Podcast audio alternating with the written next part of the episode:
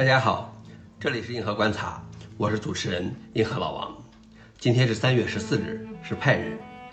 今天的观察有三条：第一条，美国佛州一女子在海滩上遛波士顿动力开发的机器狗；第二条，比特币触及六万美元关口，再创新高；第三条，Linux 内核发现三个从2006年就存在的本地提权漏洞。下面是第一条。美国佛州一女子在海滩上遛波士顿动力开发的机器狗。这只机器狗由波士顿动力设计，被命名为“大狗”，此前被用在医院、犯罪现场、火箭测试等地方。但自从去年机器狗以每只7.5万美元（约合人民币48.8万）出售后，它就成了家庭宠物。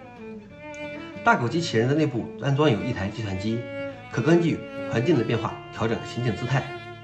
大狗既可以自行沿着预先设定的简单线路行进，也可以进行远程控制。大狗机器人被称为当前世界上适应崎岖地形的最先进的机器人。到底是狗需要遛，还是人需要遛？或许在将来的不久，我们的身边就会有很多的智能机器人。第二条是比特币触及六万美元关口，再创新高。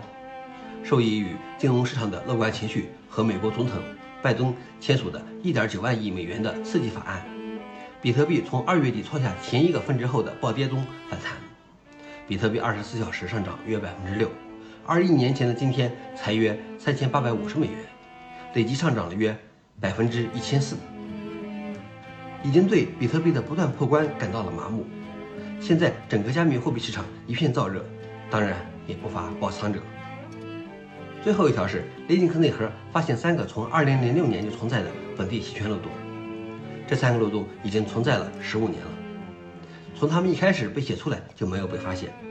它们位于用于访问共享数据存储设施的 s c a s 模块中，可允许任何拥有用户账户的人获得 root 权限。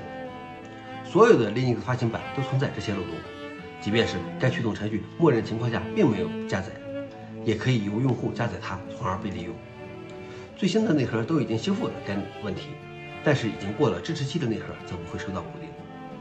所以 bug 没有眼睛多的理论，在面对 Linux 内核日益暴涨的代码量，有些力不从心了。